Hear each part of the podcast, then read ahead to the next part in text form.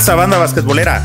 Bienvenidos a Señor Básquet, el canal oficial del deporte ráfaga. Si aún no te has suscrito, este es el momento de hacerlo para que siempre disfrutes del mejor contenido.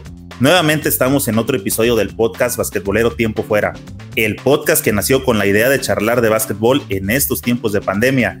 El día de hoy, en este episodio, vamos a conversar con un docente de educación física. Nicolás, buenas noches amigo, ¿cómo estás? Hola Eric, bueno, buenas noches primero y muchas gracias por invitarme a, tu programa, a tu canal y seguramente será una linda conversación de básquetbol. Pues mira, te voy a dar la bienvenida por acá, ya te están ofreciendo chama, compadre. Víctor Aguilar, lo queremos en Dorados de Chihuahua. Bueno, estamos, todavía estamos sin equipo, Víctor, así que en cualquier momento podemos caerte. ¿eh? Qué mejor bienvenida que esa, ¿no? Este, nadie te saluda y te dice, hola, ven a trabajar. La verdad, podría ser una alternativa. Hoy estoy sin contrato, no sé si Dorados está con, con entrenador y lógicamente si tiene un entrenador no es momento, pero bueno, vamos a, vamos a ver qué, qué sucede en las próximas horas con el futuro profesional, digamos. A mí me tocó conocerte en el partido que jugaron contra Astros. Ahí fue la primera vez que te vi. Para mí era bastante curioso ver cómo te desenvuelves o cómo te apasionas dentro de la cancha. Yo lo veía a lo lejos y decía, ¿qué onda con ese compa? ¿Por qué trae sus brincos? ¿Por qué tan explosivo? Y no sé, me causó sensación, eso debo decirlo, aunque muchos lo hacen, pero tal vez era, este, no sé, te ves más bajito que el promedio, o tal vez porque estabas al, lado de, tu pivo del más grande, ¿cómo se llama? Este, Mellince. Mellince, pero sí me causó controversia, ya pasó, ¿no?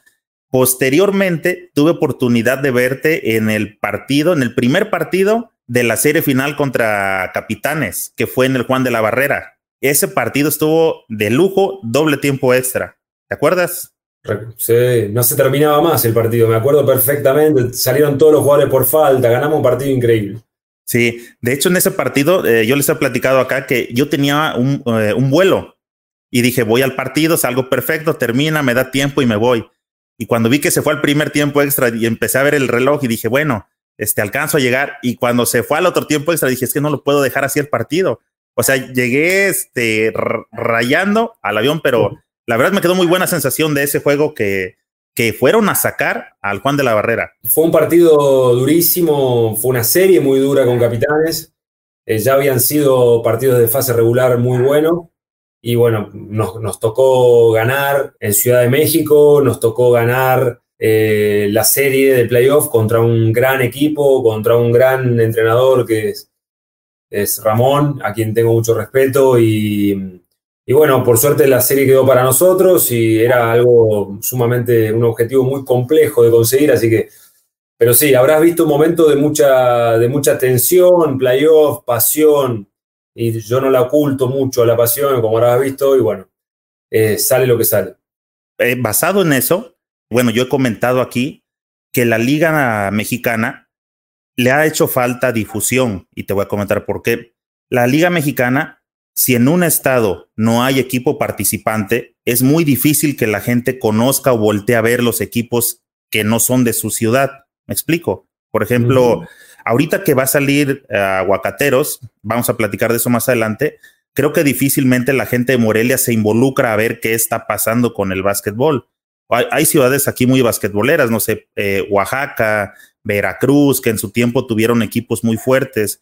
Y creo que difícil, difícilmente voltean a ver el básquet porque no hay ya como el interés. Entonces, creo que, digo, basado en esa idea que tengo yo como, como aficionado de este rollo, creo que hay mucha gente que es del resto del país que como no tiene básquetbol, no sabe quién es Nicolás Casalánguida y no supo quién fue Aguacateros. Entonces, por ahí creo que me gustaría empezar un poco contigo, este, si, te parece, Nicolás, como platicar un poco, que te conozcan, dónde vienen. Yo la verdad he visto como tu formación un poco en a través de lo que leí y a través de los videos que te comentaba y se me hace muy interesante y creo que para todo el público que está por aquí, todos los seguidores de Señor Básquet, creo que nos vas a dar como una una visión diferente, ¿no? De cómo funciona eh, otras ligas, de dónde desarrollan jugadores, etcétera, que he visto que, es muy como interesante para ti. Bueno, yo, mm, vos lo dijiste bien, yo vengo de, mm, del básquetbol, de la Escuela de Básquetbol Argentina, en nuestra, nuestra idiosincrasia o nuestra cultura deportiva, la formación tiene un lugar sumamente importante. Eh, la, mayoría de los entrenadores que se forman en Argentina o gran parte vienen de, de, la formación, trabajando en distintas categorías. Mi caso es ese. Em, yo no fui un buen jugador, para nada, no fui un, jugador destacado. Em, lo, máximo y, tuve una buena oportunidad como jugador que hoy capitalizo como entrenador, que fue cuando, cuando fui a vivir a Estados Unidos por una beca eh, colegial. Eso me, me, significó una mejora cultural, un crecimiento en, a, nivel personal y educacional que hoy lo, usufructo o lo capitalizo como entrenador. Pero después como jugador no fui bueno. Entonces tuve que hacer todas las etapas como entrenador, eh, de, primero de profe educación física, luego eh, estudiar los tres años de carrera de entrenador que hay acá en Argentina, y después empezar a entrenar con los más pequeños, con el mini básquet, luego con las formativas, que son los chicos de, eh, hasta, hasta 18 años, 17 años, y recién ahí fui asistente técnico de liga profesional. Estuve tres años como asistente técnico de un equipo de liga profesional y ahí recién a los, bueno, bastante joven arranqué porque me dieron el equipo profesional por primera vez a los 28 años y ese fue un comienzo que para Argentina era bastante inusual que un entrenador tan joven comience a, dirigir eh, a nivel profesional y yo empecé a es, en ese momento, eh, pero bueno, cumplí todas las, las fases, digamos, como docente primero, me capacité, me formé, viajé mucho, invertí eh, dinero y tiempo en, capacitarme con los mejores entrenadores que, había en el mundo, porque hice capacitaciones en, en, Europa, en Estados Unidos, en Argentina, con los entrenadores que consideré que podían ser eh, positivos para mi carrera. Y, bueno, después, desde el 2008 hasta esta temporada, ininterrumpidamente dirigí equipos profesionales este, y luego de dirigir 12 años en Argentina, eh, me sale la oportunidad eh, de, aguacateros y bueno, no lo dudé. La verdad que fue una, oportunidad eh, que, me encantó. Había competido muchas veces con la selección argentina contra, contra México y había competido a nivel clubes también con equipos de México, con la Liga de las Américas contra Pioneros de Cancún, contra Capitanes mismo, contra Halcones de Veracruz, contra muchos de los equipos que jugaron internacionalmente en México. Yo había competido y siempre me había parecido esto que era interesante ir a la Liga Mexicana y verla. Pero bueno, apareció Gustavo Ayón, que fue quien con su equipo de trabajo me, me convocó para, para, que vayamos a, a esta nueva experiencia de Aguacateros y no lo dudé. Así que bueno, eso fue un poco la, el desarrollo sintético, ¿no? Te lo digo sintéticamente, que es algo que a mí no siempre me es fácil ser sintético en, esta, en estos temas, pero sintéticamente de esa manera llego a, Aguacatero la temporada, la temporada pasada. Digo, tuve la oportunidad de ver este, algunos videos para conocer tu historial y a veces, por ejemplo, yo me he preguntado en qué momento una persona se decide a ser árbitro. ¿Fuiste jugador? ¿Te fue mal? ¿O, tuviste una visión diferente de cómo estar involucrado, ¿sí me entiendes? O sea, me ha interesado eso. En este caso, por ejemplo, también me interesa saber eh, en qué momento decides ser coach. Tú hablabas de que no te fue muy bien en el básquetbol, pero sin embargo, así como lo comentaste, leí que este, tuviste la oportunidad de ir a high school en Los Ángeles. O sea, alguien que va a high school o becado, tampoco es que su nivel sea tan malo. ¿Qué fue lo que pasó ahí?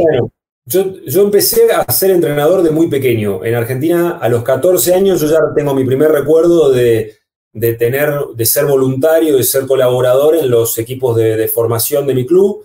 Nosotros en Argentina jugamos en los clubes y no en los colegios y no en las escuelas. Eh, y ya a los 14 años tengo mis primeras fotos, mis primeros recuerdos de, que fui colaborador de, niños. Entonces, eh, luego cuando sale esta oportunidad de ir a Estados Unidos becado, fue como, fue como bisagra, ¿no? Fue muy grande, fue una oportunidad muy linda, pero me di cuenta de que sí, quizá el entrenador que me vio para llevarme becado tuvo intenciones y me vio algún talento, pero yo quería vivir del básquetbol y veía que mi limitación y mi talento no era eh, el apropiado como para ser jugador, como para desempeñarme como jugador profesional. Entonces, cuando fui a los Estados Unidos, eh, creo que fue un momento bisagra.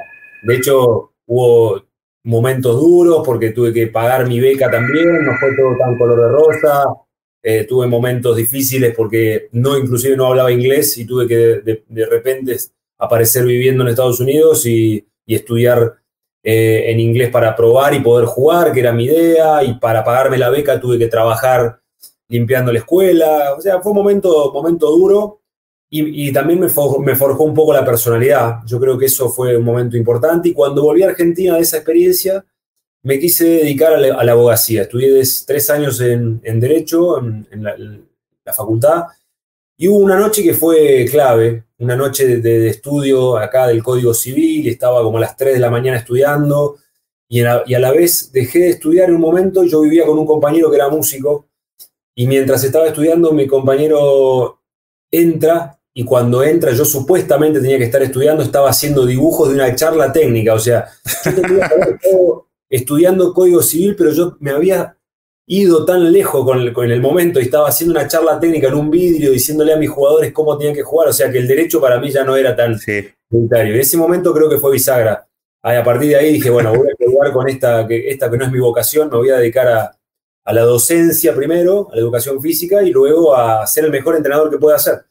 Y bueno, acá estoy. Eh, en su momento fue un cambio, pero eso te diría que fue el momento que ya realmente dije, bueno, voy a dedicarme a esto y voy a intentar ser lo mejor que pueda. Y, ahí creo que, fue la, gran, el gran momento donde decir, bueno, quiero ser profesional de esto, no importa si, si gano mucho dinero, si gano poco dinero, si tengo que, que tengo que, que trabajar muchas horas, no, no, no, no me importaba. Creo que ahí me di cuenta que esa era mi vocación y que quería dedicarme de lleno a esto. Como decimos por acá, fue el punto de quiebre, ¿verdad? Sí, sí, fue ese fue el, momento que yo recuerdo bisagra, ¿viste? Fue esa noche, 3 de la mañana, haciendo dibujos de, en la charla técnica y al otro día, después de esta charla con mi amigo, digo, bueno, me voy a ir a la educación física y de ahí me voy a poner a estudiar con los en, con un, en un profesorado y a la par voy a hacer, eh, intentar ser entrenador. Por suerte acá en Córdoba, en la ciudad donde vivo actualmente, es un lugar de mucho básquet, de mucho básquet formativo, de muchos entrenadores donde pude aprender, de muchos entrenadores que me ayudaron y pude ver mucho básquetbol. Acá es una ciudad donde se respira básquetbol y eso creo que también fue, fue importante. Entonces, eh, ya en ese momento dije, bueno, no juego más y me dedico a los 21 o 22 años a ser entrenador full time. Y me acuerdo, empezaba a las 10 de la mañana mis primeras prácticas con los pequeños y terminaba a 10 de la noche con otros, con otros equipos. Y, bueno, y cuando terminé y llegaba el fin de semana y había que ir a capacitarse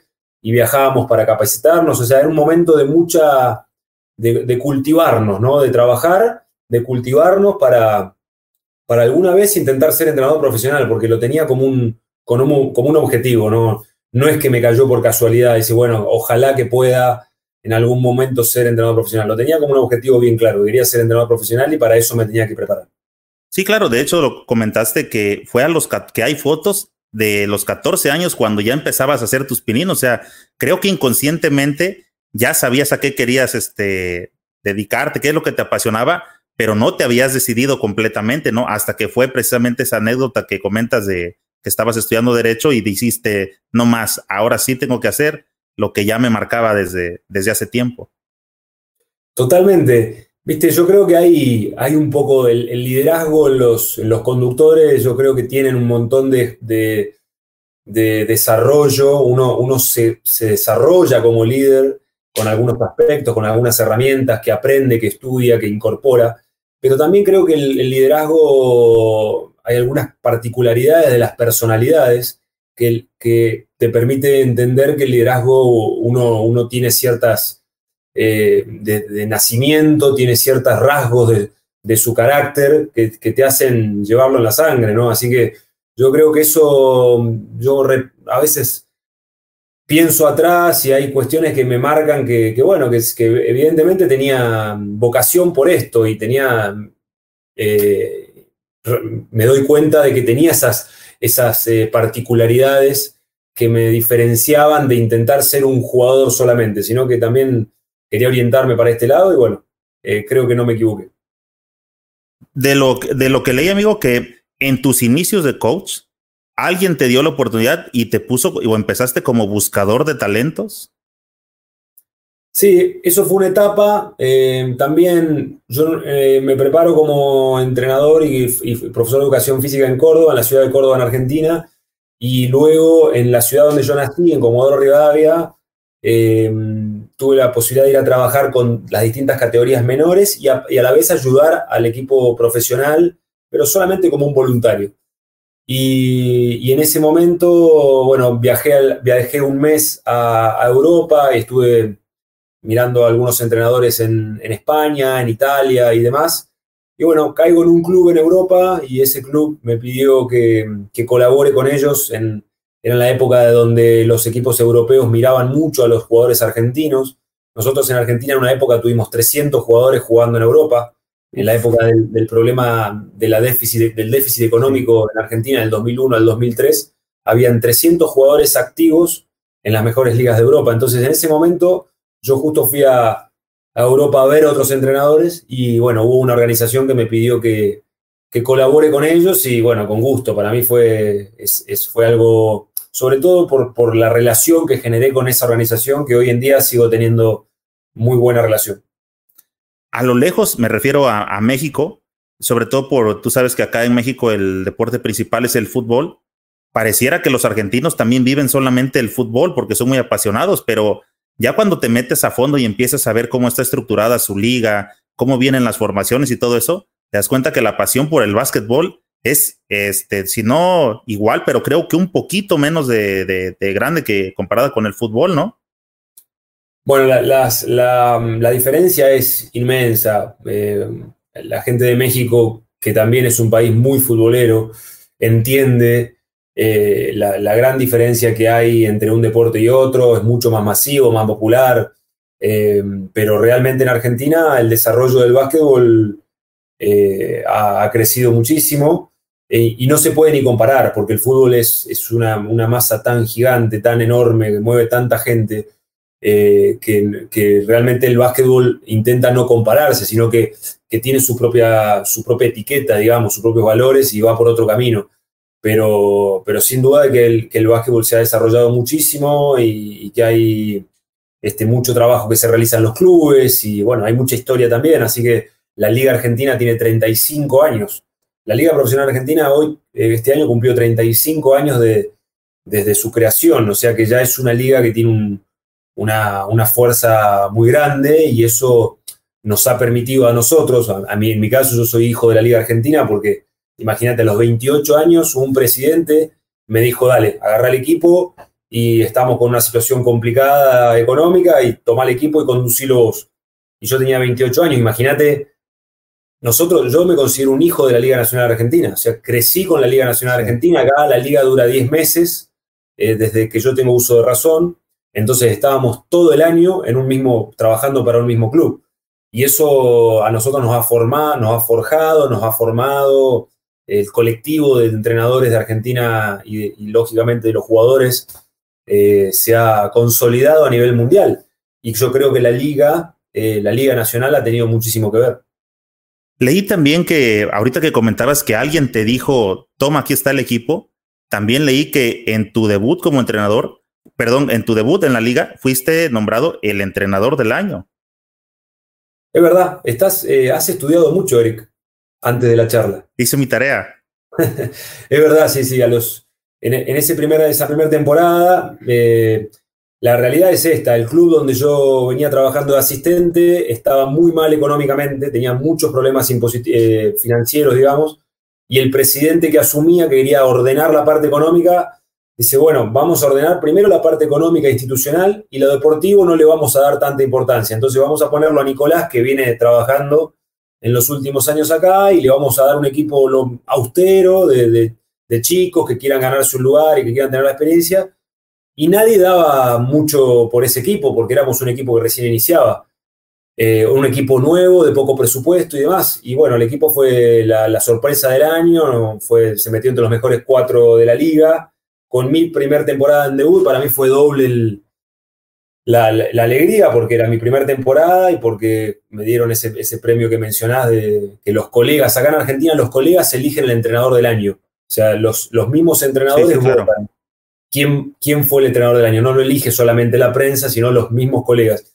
Y bueno, para mí fue una, una satisfacción grande el primer año tener, primero que nada, lo más importante, que el equipo cumple los objetivos con creces, ¿no? Porque quedamos cuartos en, en una temporada de 16 equipos y fue sorpresa. Y después que mis colegas me elijan como entrenador del año, eh, en mi primera temporada fue, fue todo muy bueno.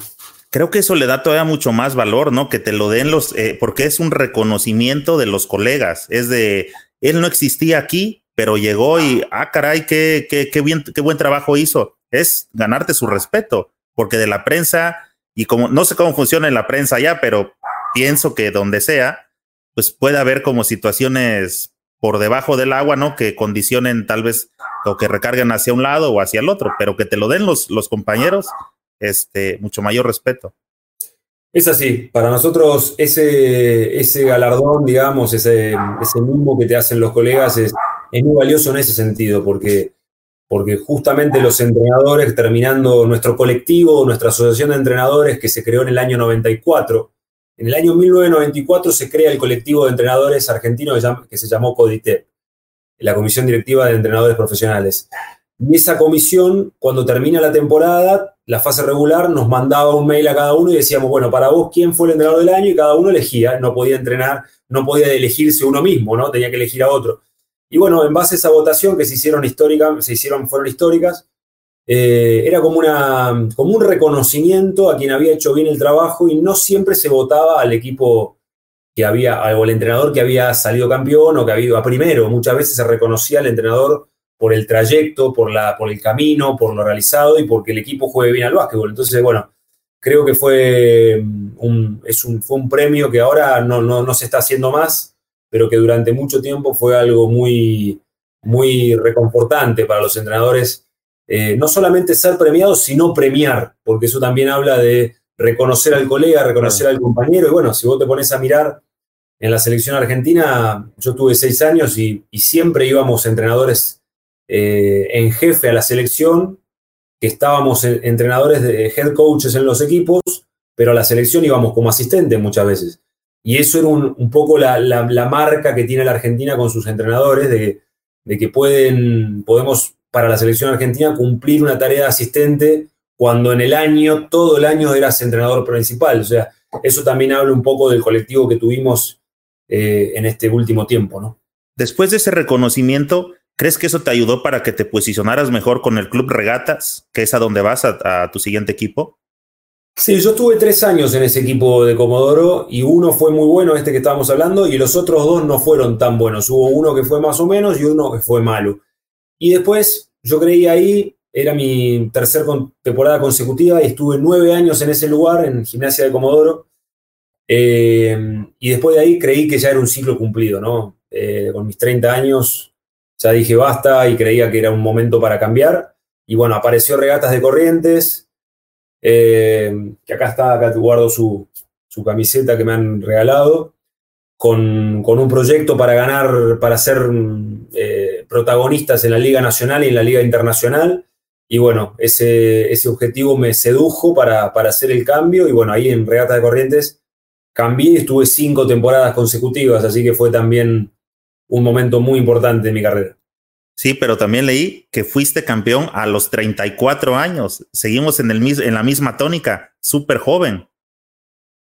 Sí, esto de la juventud fue algo que siempre me, fue una particularidad que siempre me persiguió, ¿no?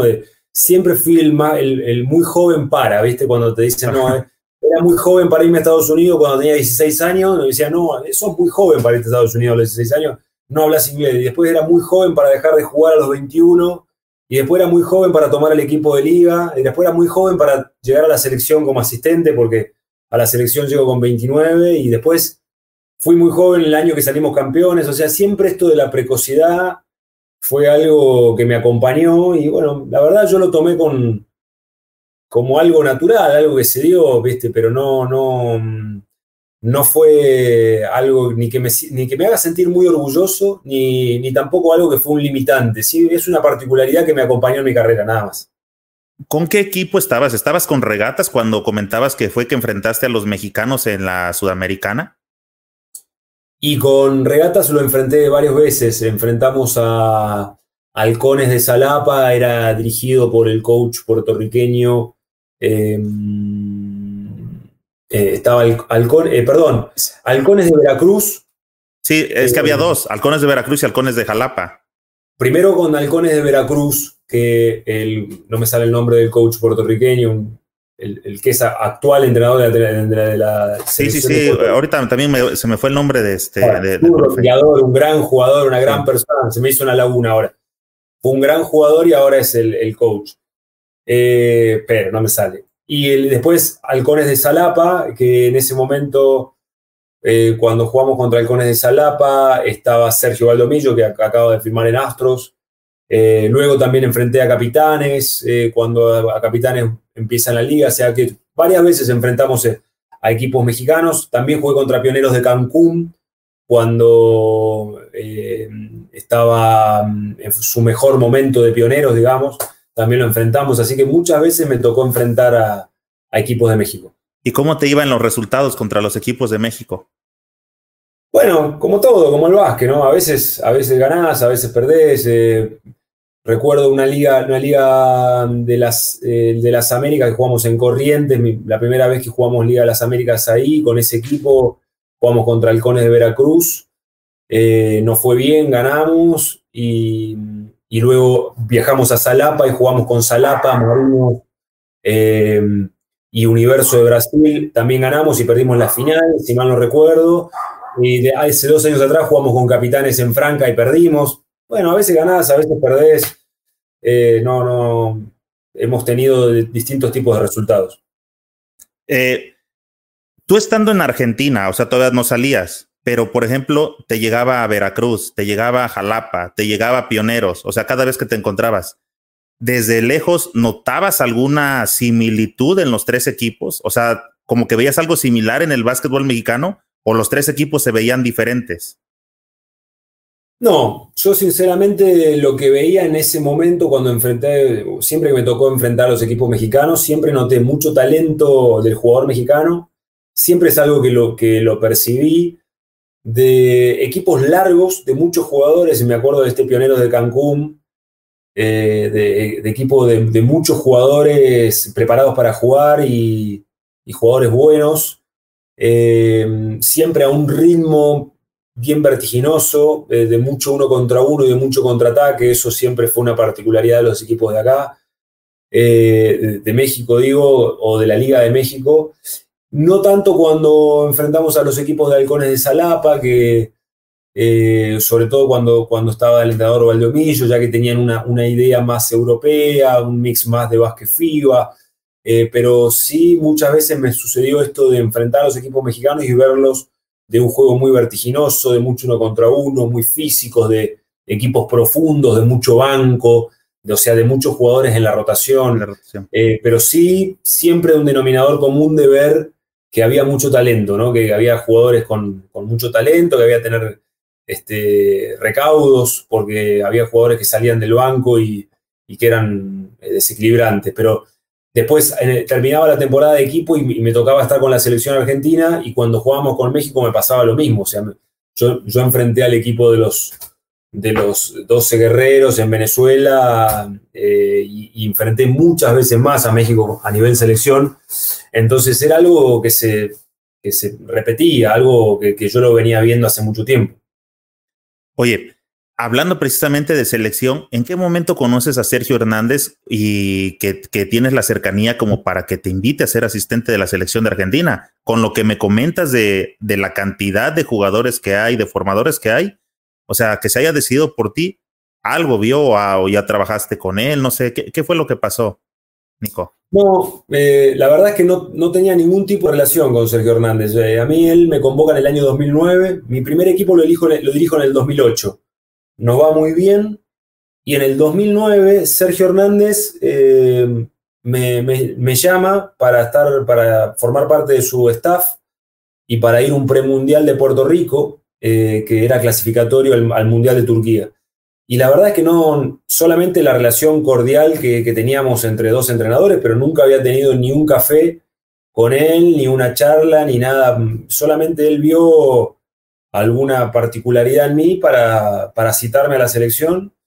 Y bueno, yo digo que fue muy audaz, ¿no? Porque tener un entrenador con la cantidad de entrenadores argentinos que había en ese momento, que ya eran consagrados, que ya habían tenido gran nivel, eh, yo le, reconozco siempre a Sergio esa audacia que tuvo y esa visión de creer en mí eh, en ese momento cuando yo era tan joven, ¿no? Y no solamente fue en ese momento, porque después yo estuve con él 2009-2010 en el Mundial de Turquía, luego viene Julio Lamas, con quien también lo acompaño y estoy con él un tiempo, y después vuelve a estar Sergio Hernández y me vuelve a convocar, y ahí vamos a los Juegos Olímpicos de, Río de Janeiro y demás, así que Sergio tuvo siempre una, una alguna observación eh, y le, le, debo haber sido útil y él debe haber confiado en mí en algunos aspectos para que, para que colabore en sus cuerpos técnicos, así que siempre un agradecido y es un coach del que he aprendido muchísimo. Tal vez te pusiste en la vitrina a partir de precisamente de ser este el técnico del año, ¿no? Que le ha llamado la atención de quién es ese chavo, por qué le dieron este e, e, ese, ese título. A lo mejor fue que te empezó a dar seguimiento de qué es lo que venías haciendo, quiero pensar. Mira, yo una vez le pregunté a él, de hecho, si, mal no recuerdo, estábamos en México jugando un partido amistoso y una vez eh, yo le pregunto a él por qué, me había mirado y por qué me había observado. Y él se entera, yo me había ido una historia de muy, muy particular, que yo me había, había vendido un auto que tenía para irme a capacitar a Europa y había estado un tiempo, bueno, viendo distintos equipos y distintos entrenadores, y él se entera de esa idea eh, en la selección y se entera que voy a ver un Final Four de Euroliga, siendo muy joven, ¿viste? Y antes, en esa época, en 2009, 2010, no había tanta información como ahora, ni redes sociales y demás.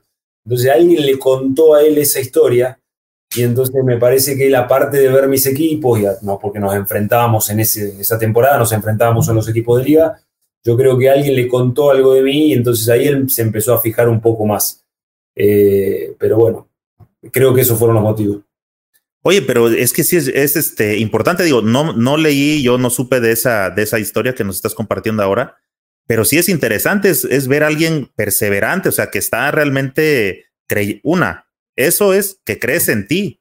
No cualquiera hace eso. Cualquier persona dice, este, lo vendo, no lo vendo, o sea, le dudas, pero al momento de que lo vendes sabes que vas por todas las canicas y creo que a lo mejor eso, este, lo tomó en cuenta, ¿no? De este amigo sabe lo que quiere y pues vamos a ver qué, qué trae. Mira, Eric, yo soy un convencido de que eh, cuando vos te dedicas de lleno a una profesión, tenés que creer en la capacitación constante. Y, más allá de que si esa decisión de, de, aumentar tu conocimiento, de crecer, de mejorar permanentemente, más allá si esa decisión se capitaliza o no. Eh, lo importante es el camino. Para mí es una forma de vivir. yo todos los días tengo la necesidad de, aprender, de sumar, de, mejorar. Y bueno, en su momento creí que lo mejor que podía hacer para incrementar mi, conocimiento era justamente vender un auto y pensar en, en evolucionar como entrenador y eso me daba, me daba satisfacción más que tener el auto. Así que tomé esa decisión y, sin lugar a dudas que, que, fue una decisión que me trajo muchas oportunidades, porque como bien, como vos decís, si bien yo la hice porque era la única forma que tenía para llegar a Europa y para sostenerme un tiempo, eh, después de lo que sucedió, muchos eh, me, me hacen la misma aclaración que me haces vos, es decir, bueno, evidentemente tenías mucha confianza en vos mismo, porque hay gente que trabaja para comprarse el auto, yo hice al revés, vendí el auto para capacitarme. Entonces eso, bueno, son decisiones que uno toma y riesgos que uno toma y después de todo estamos en esta vida para, para disfrutar de las decisiones y, y hacernos cargo de lo que nos gusta y bueno, a mí me generaba mucho placer hacer eso y bueno, por eso lo hice. Acá en México hay un refrán que dice que este, los bienes son para solucionar los males. Es un buen refrán, como tanto que ustedes tienen. ¿No, existen los refranes en Argentina? Sí, los hay. Está lleno, está lleno de refranes, pero ese es uno bueno, no lo había escuchado. Oye, eh, hablando de selección, en el 2004, cuando la Argentina chingona, yo acabo de ver, de revivir ese partido donde le ganan a Estados Unidos con LeBron, con Iverson, con Tim Duncan. ¿Dónde andaba en ese momento Nico Casalanguida. Casalanguida, ¿qué andabas haciendo, Diego? ¿Cómo, cómo lo viviste eso? Mirá, eh, el club donde yo trabajaba en Comodoro Rivadavia, en esa época, yo trabajé del 2003 hasta el 2010 en Comodoro Rivadavia, más o menos. Y bueno, estaba a cargo de las divisiones formativas de los jóvenes. Y entonces tenía mi cantera, una, yo era coordinador de una cantera, o sea, reclutábamos niños, reclutábamos jugadores jóvenes, los desarrollábamos y los incluíamos en el equipo profesional. Esa era mi, mi tarea. Entonces habíamos hecho una gira, eh, nos habíamos ido en un colectivo como 20 horas a una ciudad que se llama Río Gallegos y, estábamos con todo el equipo ahí, estábamos con todo el equipo, eran todos chicos de 17, 16, 18 años que jugaban contra equipos mayores. Y bueno, habíamos ido a una estación de servicio, creo, todo el equipo a mirar esos partidos. Y bueno, ahí estábamos, ahí prendidos a la televisión, gritando cada, cada punto. Y de hecho, el entrenador que estaba en ese lugar eh, como asistente era eh, Rubén Magnano tenía dos entrenadores en esa selección, que uno era eh, Fernando Duro, que luego después fue entrenador en gimnasia de Comodoro, que yo, yo fui asistente de él durante tres años y es una persona a quien tengo muchísimo respeto y, y, que tengo una gran amistad. Y, y Enrique Tocacher, que era el entrenador que me había llevado a mí a Comodoro Rivadavia. Entonces, yo, estaba muy cerquita de ese, del cuerpo técnico de esa selección eran dos, fueron dos entrenadores del cuerpo técnico de Rubén que, los tuve muy de cerca, así que pude, pude sentir muy de cerca la, sensación de, ese logro tan grande que tuvo la Argentina, que fue sin lugar a dudas el logro más importante que tuvo el básquetbol en la historia, ¿no? Porque eh, Argentina salió campeón del mundo en el 50, en el último mundial fue segundo, tuvo grandes logros a nivel deportivo en el básquetbol pero ese logro en los Juegos Olímpicos del 2004 en Atenas fue, fue el mejor, sin dudas. Esa es la generación dorada de Argentina, porque yo acabo de ver la última que le jugó al Mundial a España y esa generación también se me hace increíble. Bueno, es la generación dorada porque lo consiguieron el, preciado oro olímpico, lo más complejo de conseguir. Entonces va a ser la generación dorada por siempre pero eso no indica que no haya futuras generaciones, ni, por suerte hoy eh, la Argentina en el presente tiene un caudal de jugadores y una calidad de jugadores muy buena y un proceso de trabajo. Porque si vos te pones a pensar, Argentina en los últimos 20 eh, años aproximadamente tuvo tres entrenadores en la selección y mantuvo una idea, un estilo, una, eh, un sello en sus equipos, los que estuvimos trabajando en la selección, priorizamos el desarrollo de los talentos para que se inserten dentro del equipo adulto y que esa, que esa selección sea una, una familia, pero, pero una familia real, no estas familias que se dicen ahora de que están seis meses juntos y se dicen familia. No, no, un, un equipo que realmente estuvo durante mucho tiempo junto, que priorizaban estar juntos más allá del desgaste de las temporadas. O sea, nosotros hemos visto a un Luis Escola después de, con 39 años, viajar de China a Argentina 30 horas para jugar un partido eliminatoria contra Paraguay. De ventana, sí, una ventana. Entonces vos decís, y, lo necesita hacer, eh, tiene un, tiene una, ¿cuál es el sentido? Bueno, el sentido es la identidad, el sentido es el deseo por estar con el equipo, la identidad, y eso creo que es el legado más importante que ha dejado la selección eh, de esa generación dorada y esta nueva generación ha tomado muchos valores de, esos sujetos, ¿no? Porque los valores no están intrínsecos en el deporte.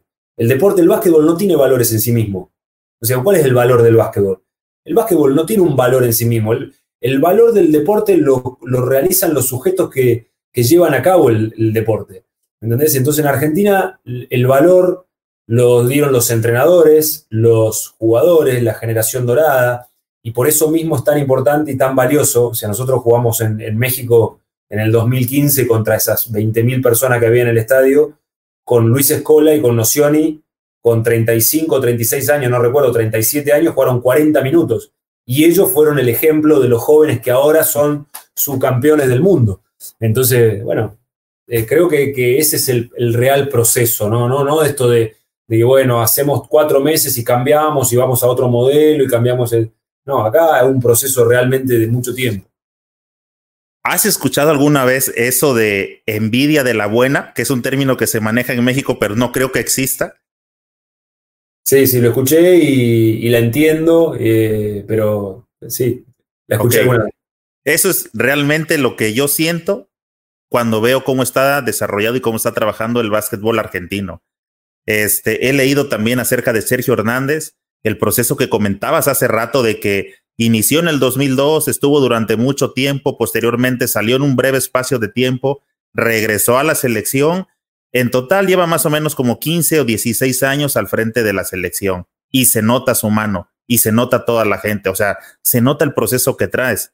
Ahorita comentabas también, eh, hay que formar equipos con, eh, con un tiempo de anticipación, que ellos, ellos decidían estar ahí en la concentración te puedo platicar, si no es que lo sabes, en la última ventana de, de este FIBA de México, los jugadores se juntaron para la ventana tres días antes. O sea, esa es envidia de la buena. Eso es lo que yo siento por Argentina y eso es lo que no me, no me, no me cabe, eso es lo que no entiendo de por qué eh, teniendo México tanta afición, tanta infraestructura, este, la verdad, no sé exactamente dónde está este, el meollo del asunto?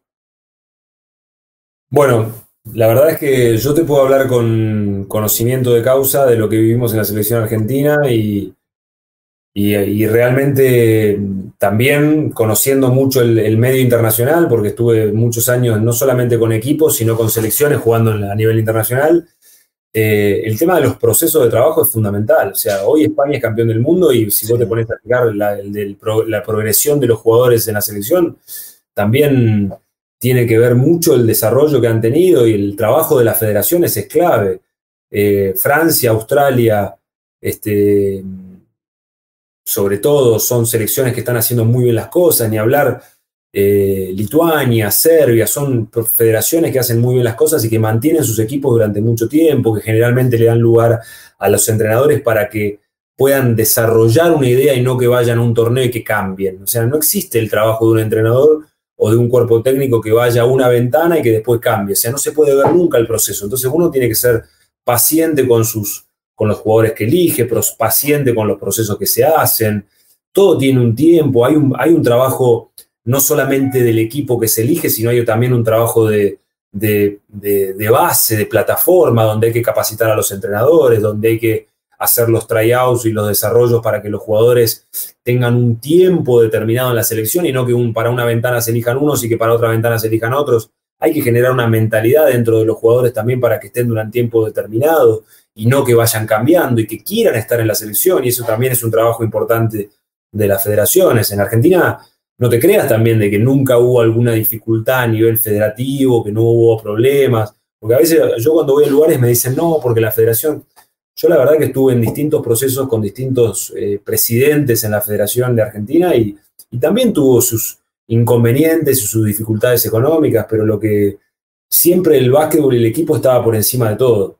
Eh, y eso lo entendíamos los entrenadores, los jugadores, los dirigentes y todos los que hacemos el básquetbol del país. Entonces, en ese sentido, creo que el, proceso y el trabajo mancomunado durante un tiempo determinado hace que, se logren grandes objetivos, sino el, tratar de clasificar a un torneo X.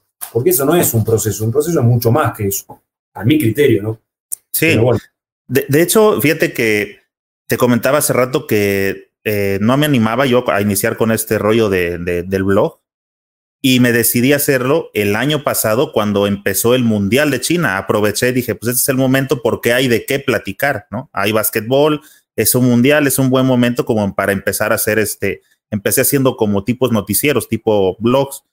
Y yo comentaba, me acuerdo, ahorita que venimos hablando de procesos, me acordé de Venezuela. Venezuela también lleva bastante rato con una camada de jugadores y con el mismo entrenador y todos los equipos que participaron representando al continente americano, absolutamente todos, se metieron dentro de los mejores 16.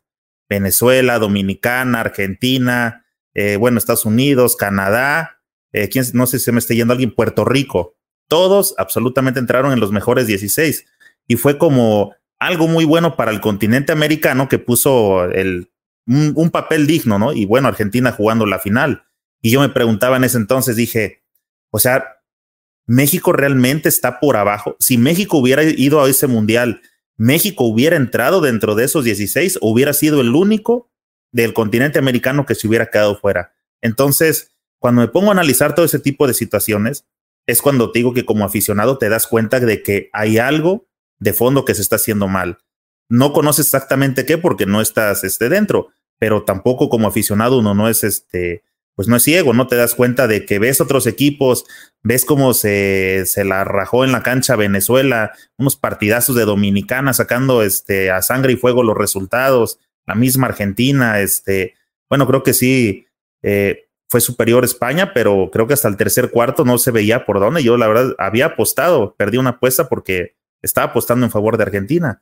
Pero a lo que voy, eh, sí se nota demasiado como en el resto de las ligas los procesos son largos y aquí tiene bastante tiempo que no podemos ver uno igual. Desde que estuvo Valdeomillos, Valdeomillos, o sea, mi criterio como aficionado es, si tú traes a alguien y a tu equipo lo lleva a un mundial después de 40 años, si esa persona te pide algo, privilegios, dáselos. O sea, te está demostrando que está trabajando, que está dejando escuela, que está haciendo algo más. Pero te peleas con él, lo corres, viene el año siguiente y todo se va por la borda. O sea, son situaciones que en realidad me doy cuenta que es más el interés, eh, intereses personales y no como tú dijiste hace rato, poniendo siempre, anteponiendo por todo el equipo o el básquetbol nacional. Sí, bueno, yo en esto quiero ser muy respetuoso y prudente porque no, no estoy dentro de la federación, nunca estuve en otra federación que no haya sido la Argentina, eh, con la que he trabajado en distintos ámbitos, ¿no? Porque he sido eh, asistente en tres, mundiales, he dirigido a los menores en torneos en el mundial, he ido a los Juegos Olímpicos, en Panamericanos, en el momento he sido entrenador de equipos eh, equipo B, digamos, que de la selección adulta también. Pero en este sentido me parece que lo importante no es solamente mirar los equipos, porque a veces uno mira solamente el equipo y el resultado del equipo en un torneo, en una ventana o en un clasificatorio o en un mundial o en un juego olímpico. Acá hay mucho más, hay mucho más, hay capacitación de entrenadores, hay eh, trabajo de detección de talentos y de altura, eh, hay formación de talentos en, las fuerzas básicas o en lugares de desarrollo de jugadores, o sea, hay procesos que hay que darles continuidad, o sea, hay, yo en este sentido lo que sí vi, así, y así es cierta y puedo decirlo, es que, México tiene un talento eh, importante, que tiene muchísimas condiciones para, para ser eh, un protagonista en el continente sin lugar a dudas, y que en el momento que se, se, organicen y se acomoden de la mejor manera, yo estoy convencido de que México va a estar en, los primeros planos. Eh, pero bueno, el, orden logístico es, es, clave. El talento, el talento está, pero hay muchas cosas que son de plataforma que me parece que hay que, ordenarlas y, y trabajar muy seriamente. Sí, claro, Nico, yo te comparto, te digo, este, mi sentir, así como todas las de la Liga Argentina, yo te comparto mi sentir sobre la Liga Mexicana. Eh, y respeto totalmente tu opinión. Mira, te voy a dar un respiro para que tomes un poquito de agua y te voy a poner por aquí algunos comentarios de parte de la gente. Eh, dice Gabriel Domínguez, te pregunta, ¿es fácil ser entrenador? Eh, para mí es la, es la, profesión más linda del mundo. Yo no creo que es una profesión hermosa, lo que tiene sus complejidades, ¿no? Eh, uno ve muchas veces la parte positiva, pero también hay momentos que son complejos, es convivir con la presión, es eh, convivir con, con, la derrota, con la victoria, con los viajes, con los movimientos y pero para mí es una profesión que disfruto mucho de hacer, entonces lo que uno disfruta eh, no, no, no, es tan complejo. Dice Osvaldo López, eh, saludos, excelente entrenador. Muchas gracias, Osvaldo. Dice Luis Ángel, excelentes entrenadores de básquetbol en Argentina. Saludos al profe Jorge Díaz Vélez. Excelente formador, Jorge Díaz Vélez. Un, un buen abrazo para él y para, para Luna Ángel realmente hay formadores de lujo y Jorge Díaz Vélez es uno. Dice. Bueno, esto ya la pregunté. Dice Ricardo Valdés, me agrada la sencillez del invitado. Bueno, es cierto, nosotros en broma decimos los argentinos son sencillitos, pero reconocemos que son gente de mucho trabajo. Bueno, muchas gracias Ricardo. Y, y sí, eh, que eh, somos, o, que la gran mayoría, en nuestro, en nuestro caso, hay eh, una gran mayoría de mucho trabajo, que el entrenador argentino, al menos, es, es una, generalmente de mucho trabajo, es, es real. Así que comparto tu mirada. Dice, si tuvieras la oportunidad de irte a los Dorados de Chihuahua, ¿te irías? La verdad que hoy estoy sin contrato, así que Gabriel, veremos, ¿por qué no? Seguramente hoy estoy buscando trabajar. Dice Aldo Emanuel, a nivel profesional y económico, ¿se te hace atractiva la liga? Supongo que la mexicana. A nivel profesional eh, y económico. me hace muy atractiva, me parece una competencia interesantísima de crecimiento. Yo considero que la Liga de México la Liga Profesional de México hoy está entre las mejores tres competencias del continente y, se está estableciendo firmemente. Me parece una liga que, va en, franco ascenso, este, con equipos competitivos, con organizaciones buenas, con muy buena infraestructura y, siento que va, va camino a ser la mejor liga del continente, lógicamente después de la NBA tengo mi sensación que va, veo, estoy viendo con buenos ojos el crecimiento. Creo que le falta más tiempo de duración la temporada, porque con eso se podría generar desarrollo de talento, desarrollo de entrenadores, identidad con la gente. Me parece en ese sentido que, tiene, que las temporadas son cortas y que, y que por ahí falta paralelamente al, equipo profesional o al equipo profesional que es, que es quien hace el deporte espectáculo, digamos, hace falta también desarrollo de jugadores que esté identificado con las organizaciones, como, como pasa en los, grandes, en las grandes ligas del mundo, ¿no? Porque grandes, los grandes equipos del mundo tienen sus equipos alternativos de desarrollo que nutren en un futuro a los equipos y a la vez les sirven para el crecimiento basquetbolístico del país.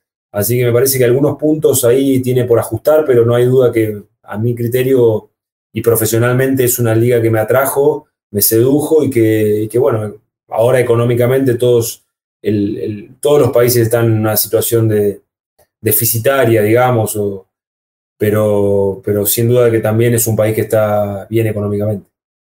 Dice Oscar Martín Leiva, la constante búsqueda y la pasión por mejorar cada día es una de las claves para el triunfo.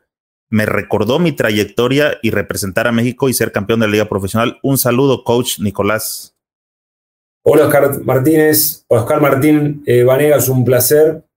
Y bueno, me alegra que te haya generado un, recuerdo la charla eh, y sin duda que, que en esta actividad mm, nos motoriza la pasión. Así que a vos como jugador en su momento, a mí como entrenador en este momento, eh, lógicamente la razón es muy importante, pero el motor principal o la motivación principal deviene de la pasión. Nico, ¿En qué momento estás con la selección? Estabas jugando Sudamericana, pero ¿en qué momento tienes el contacto y te invitan a venir a México?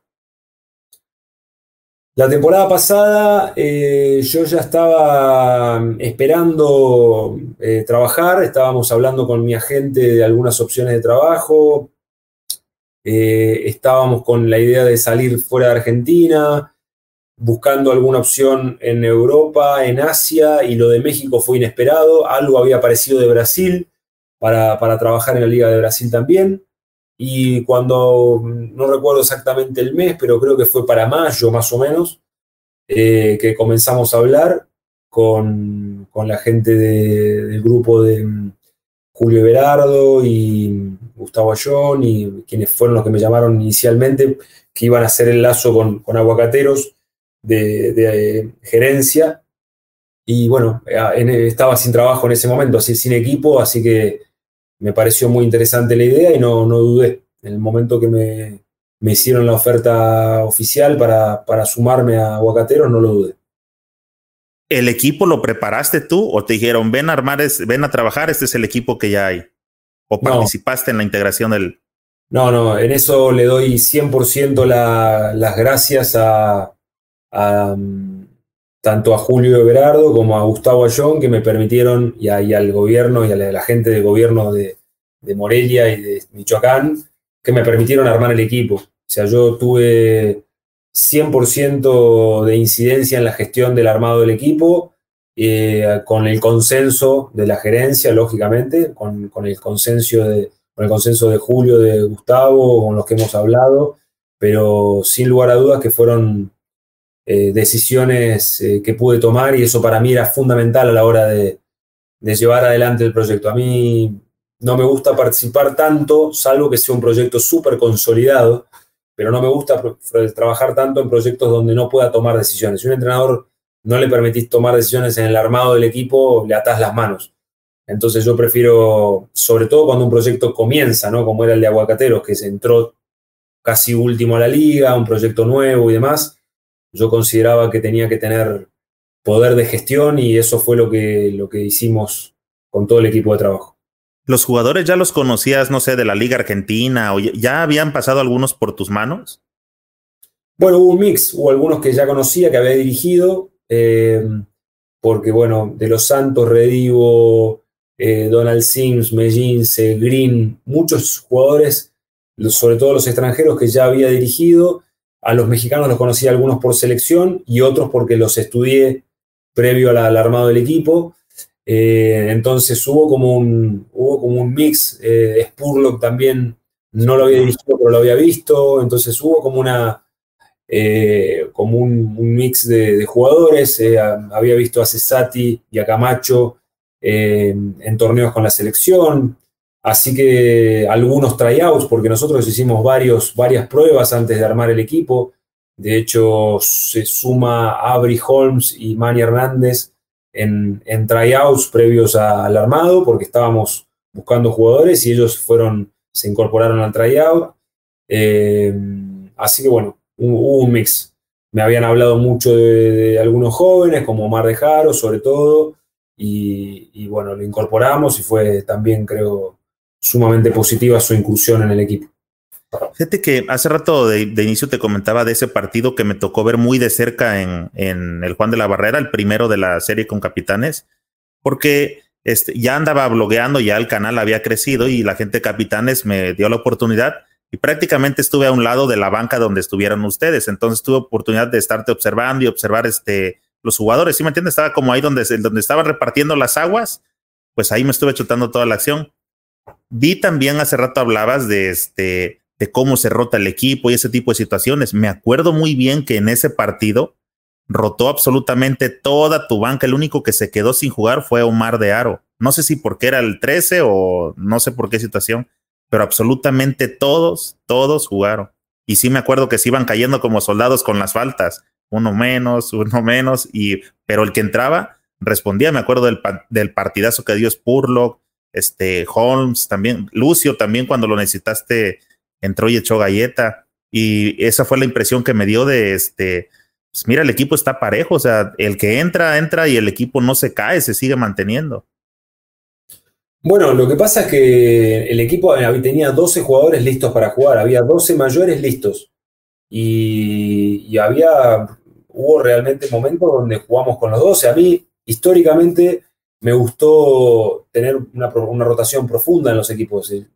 Lo hice en Argentina cuando eh, tenía jugadores de 18, 19 años, 17 años que entraban en el equipo igualmente a pesar de ser tan jóvenes. Imagínate con un equipo con 12 mayores y el más joven tenía 25 años, que era Omar de Jaro, o sea, ya un jugador totalmente maduro, digamos, joven para la liga, porque era novato para la liga, pero con, con 25 años ya no sos tan joven, digamos, a, nivel básquetbol. Entonces, eh, era un equipo realmente largo, construimos un equipo largo, con mucha rotación. Este, lógicamente hay momentos donde algunos juegan más, juegan menos, pero los 12 jugadores han tenido en algunos momentos participación y eso creo que, que, fue muy positivo para el final de la temporada, para poder llegar con los 12 jugadores listos al, a la etapa final, ¿no? a la final de conferencia, el momento más decisivo, tuvimos el equipo sano, y eso también habla de la rotación que tuvimos durante, durante la temporada, ¿no? De la dosificación de los esfuerzos. Te comentaba que ya tuve por acá de invitado a, este, a Ramón, coach de capitanes, estuvimos platicando también de esta situación. Y según mi apreciación, que te repito, es la de un aficionado que le gusta este rollo, nada más que anda aquí de metiche. Creo que en el primer partido de la serie, el que sacaron allá en el Juan de la Barrera, ese partido fue clave y ahí se decidió la serie. ¿Qué piensas? Todos los partidos son claves en playoff. Yo no creo que, haya un partido clave. Acá, eh, vos imaginate que son 20 posesiones por cuarto aproximadamente, y cada posesión es importante. En una etapa decisiva, más en un torneo, en un playoff a 7 juegos, eh, cada partido es importante. Y nosotros pudimos ganar bien el primero, eso fue muy bueno, y el segundo no lo ganamos, perdimos, pero quedamos ahí. Lo importante fue que nos fuimos con la ventaja de localía a, a Morelia. A, Morelia y, que nos fuimos con la sensación de que estábamos jugando bien. Nosotros llegamos con la seguridad de que el momento más importante del año, el equipo llegó en, el mejor, en la mejor versión, en el mejor nivel, que era lo que esperamos durante la fase regular, con el equipo sano y en el mejor rendimiento que esperábamos. Entonces eso nos dio seguridad como equipo y creo que eso fue importante, pero no te podría decir que para nosotros fue clave el primer partido, porque son todos los partidos clave. vos podés, yo he estado en torneos donde vos ganás el primero y después perdés todos los otros y quedás afuera.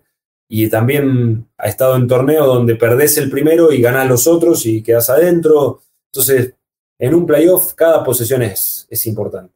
Sí, de hecho yo me refería a que te dio la posibilidad de llegar a rematar en casa. Sí, así es. También nos pasó lo mismo con Soles. Tuvimos la, oportunidad de rematar en casa y no pudimos. Entonces, por eso te digo, a veces que, el deporte y, las series de playoff son, cuando son equipos parejos, eh, cualquier cosa puede suceder. La serie con Capitanes fue durísima.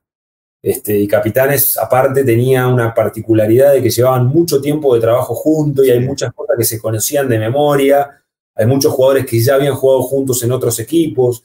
Y nosotros no teníamos esa virtud que tenían ellos en el sentido de la experiencia de trabajar juntos, porque eh, Perimesa, Orlando, Héctor, eh, durante Oblivie, mucho tiempo jugando juntos y esos torneos, esas finales, esos partidos, esos momentos decisivos, te dan como un, te dan como una, una experiencia muy, muy fructífera para momentos de, playoff. Y nosotros eso no lo teníamos, pero así todo, bueno, el equipo llegó jugando bien y, nos tocó ganar. Pero reconocíamos también de que jugamos contra un equipazo que podría haber ganado la liga tranquilamente también. ¿Qué percepción te dejó, sobre todo en esa serie, eh, que, le que le dieron oportunidad en Capitanes de jugar, que le dieron minutos al chico este, a Moisés Andreassi? ¿Cómo lo, cómo lo viste? Un, novato de 19 años. Mirá, para mí Andreassi es un, es un chico que tiene condiciones para jugar al alto nivel europeo. Él tiene que, ojalá, eh, no, sé, no sé cuál será su futuro, pero le veo unas condiciones y un talento para, llegar al máximo nivel, eh, sin dudas, eh, como, bueno, como lo ha hecho Alex Pérez, Paco Cruz. Paco, Gustavo mismo, que han invertido y se han ido a, los, a los lugares europeos que le ha permitido continuar su evolución. Pero yo a Andreassi le veo unas condiciones muy buenas, eh, mucha naturalidad para jugar para la edad que tiene, eh, muy sobrio en el entendimiento del juego. Me parece un joven. México tiene con él un base bueno para rato y ojalá que se siga, que siga evolucionando, porque a los 19 años estás en plena edad de formación aún y si bien ya está consolidado como un equipo jugador importante en la liga o, está en vías de consolidación porque ha jugado muy poquito, pero se nota que tiene un talento que, que, bueno, tiene todo por, por, por, afianzar, ¿no? Así que me da, me da mucha eh, gratitud ver un talento que, que se desenvuelva de esa manera y es lo que tiene que suceder. A los 19 años, si sos bueno, ya tenés que estar jugando en, a buen nivel. Y, salvo que estés en la Universidad de Estados Unidos, que los tiempos son otros. Pero si no, eh, me parece que es lo que tiene que suceder cuando hay jugadores que son realmente talentosos y que tienen futuro propicio. De hecho, alguna vez eh, terminando un partido con un amigo, estábamos debatiendo, él decía que un novato, ah, dijo, es que él es novato refiriéndose a X jugador y precisamente andaba sobre 24 años y todos le hacíamos la observación de que a esa edad ya no eres novato, o sea, ya empezaste con una, tu curva de baloncesto ya debería estar alta. Un novato es 17, 18, 19 cuando eres un novato real que todavía estás en formación. Bueno, es discutible. Lo que pasa es que depende de los sistemas, ¿no? Eh, nosotros teníamos a Omar de Jaro el año pasado que con él es clase 95 y nosotros le decíamos, ¿no? Eh, él, era novato por el sistema que eligió. Bueno, él se formó y, en una universidad y tuvo su diploma y eso es muy valioso también. O sea que tampoco, eso también hay que ponerlo en la balanza porque el crecimiento intelectual de los jugadores es muy importante también. Pero también hay que entender que cuando se tiene la posibilidad, no es el caso de los que optan por el sistema educativo que los hace debutar a los 24 años, que es muy loable. Si tenés que debutar y ser novato a los 24, no indica que no pueda hacer una carrera buena. Todo lo contrario, yo creo que, no, hay una, no hay una receta firme en esto. No se puede generar un dogma de esto. Lo que sí creo que mm, por el sistema, muchas veces los jóvenes llegan a jugar en equipos profesionales a entrada de edad. A mí me tocó en los últimos años en Argentina, la, temporada anterior a la de Aguacateros, el base titular del equipo tenía 19, el escolta 20 y el alero 21. Entonces, eh, fue un cambio muy, muy grande, muy abrupto de ver que eh, muy pocos jugadores jóvenes jueguen en la liga profesional porque la verdad es que los de Andreassi son muy pocos. Son muy pocos los jugadores de la edad de Andreassi que juegan. Pero bueno, son opciones también y, oportunidades que cada uno, decisiones que cada uno toma. Eh, algunos toman el camino del estudio, que también es muy positivo y es muy valorable. No hay que encasillarlos, pero sí creo que, que es importante la inclusión de jugadores jóvenes para el país, basquetbolísticamente hablando, es fundamental. Nico, eh, ya que estamos hablando con el, tema de aguacateros, ¿cómo es que tú te enteras de que Aguacateros no va a participar esta temporada en la LNBP? Bueno, fue una sorpresa grande porque estábamos a punto de firmar el contrato y habíamos tenido algunas charlas ya, habíamos avanzado en algunas ideas de, realizar un proyecto más integral donde podamos este, eh, desarrollar no solamente el equipo profesional que compite en la liga, sino también el básquetbol menor y el, un plan de altura, y bueno, varias cosas que habíamos pensado y me enteré por las, por las redes sociales. Eh, me sorprendió, realmente me quedé muy sorprendido por, porque habíamos tenido una, un compromiso ¿no? de, continuar y de realizar, pero también te digo esto porque es la realidad, no te, no te voy a mentir, me sorprendió mucho, no me cayó bien, eh, pero también por otro lado eh, entiendo la realidad en la que estamos viviendo. Entiendo que, esta, que este COVID y esta situación es muy particular y que las, las lógicas han variado y que no es, ya no es todo igual, no es como antes. Eh, entonces la dinámica se modificó y bueno, la gente de gobierno ha tomado una determinación hasta hoy, pero también me dejaron entrever de que hay una posibilidad de que el equipo cambie esta decisión y que se presente a jugar la liga. Esto me lo dejaron entrever siempre, que su idea principal era no jugar, pero que podían cambiar esta idea y que podían llegar a jugar a la brevedad. Y bueno, así que me quedé un poco sorprendido, pero ahora esperando a ver qué, qué, qué es, qué solución, a qué, a qué puerto se llega. Pero te dieron alguna fecha como si no, si no respondemos un decir, es el 15 de junio, a partir de esa fecha eres libre para contratarte con alguien más, porque creo que equipos, después de la temporada que tuviste anterior, no creo que te vaya a faltar este trabajo en México. ¿eh? Alguien va a voltear a verte de ya se pasó esa fecha y está libre Nicolás. No, es que la verdad es que yo tenía un compromiso de palabra con la gente de Aguacateros y no. Y hubo otros interesados, otros equipos interesados que no tomé por el compromiso que habíamos asumido. Eh, por eso me sorprendió tanto la salida. Pero bueno, por otro lado, en este momento, hasta el día de hoy, estoy libre y, bueno, veremos. Eh, por lo que leí, por lo que escuché al presidente de la liga, Sergio Ganem, hablando de que los equipos tienen hasta el 30 de junio para ratificar su presencia en la competencia y, habrá otros equipos que se presenten, así que eh, veremos si, Aguacateros eh, reanaliza su, su posición y cambia su óptica y juega. Y bueno, y de todas maneras yo no estoy contratado por Aguacateros, así que bueno, estamos viendo qué, opciones hay. Y por suerte hay alguna alternativa que, mi agente de México, que es Anuar Ganem, me está analizando, así que vamos a ver cómo, cómo se desarrollan las próximas horas. Oye, ¿se manejó que fuiste, estuviste entre los candidatos o que se te ofreció la selección mexicana precisamente para enfrentar estas ventanas ante este, Bahamas, las ventanas FIBA pasadas? Sí, tuve una comunicación con gente que estuvo en la selección, que está en la selección, em, antes que se elija el entrenador, que estaban analizando y que yo estaba en una terna, ¿sí? Fue así, que estaban analizando a ver qué alternativas y bueno, me habían hablado a ver si me hubiese, si me interesaría formar parte. Así que bueno, esa fue la realidad, sí. Estuve, tuve un contacto con la gente de la selección. ¿Y qué pasó? Mm, eh, ¿Por qué no decidiste por aceptar? ¿No te eh, llenó el proyecto, como comentabas hace rato, de ser un proyecto eh, lleno a futuro, este, que no fuera solamente para esto? ¿Qué fue lo que pasó? No, en su momento no, llegamos a un acuerdo por los tiempos, sobre todo un análisis más de, algo, era muy cortoplacista, era muy poco tiempo para llevar a cabo un proceso y, me parecía que no era lo apropiado.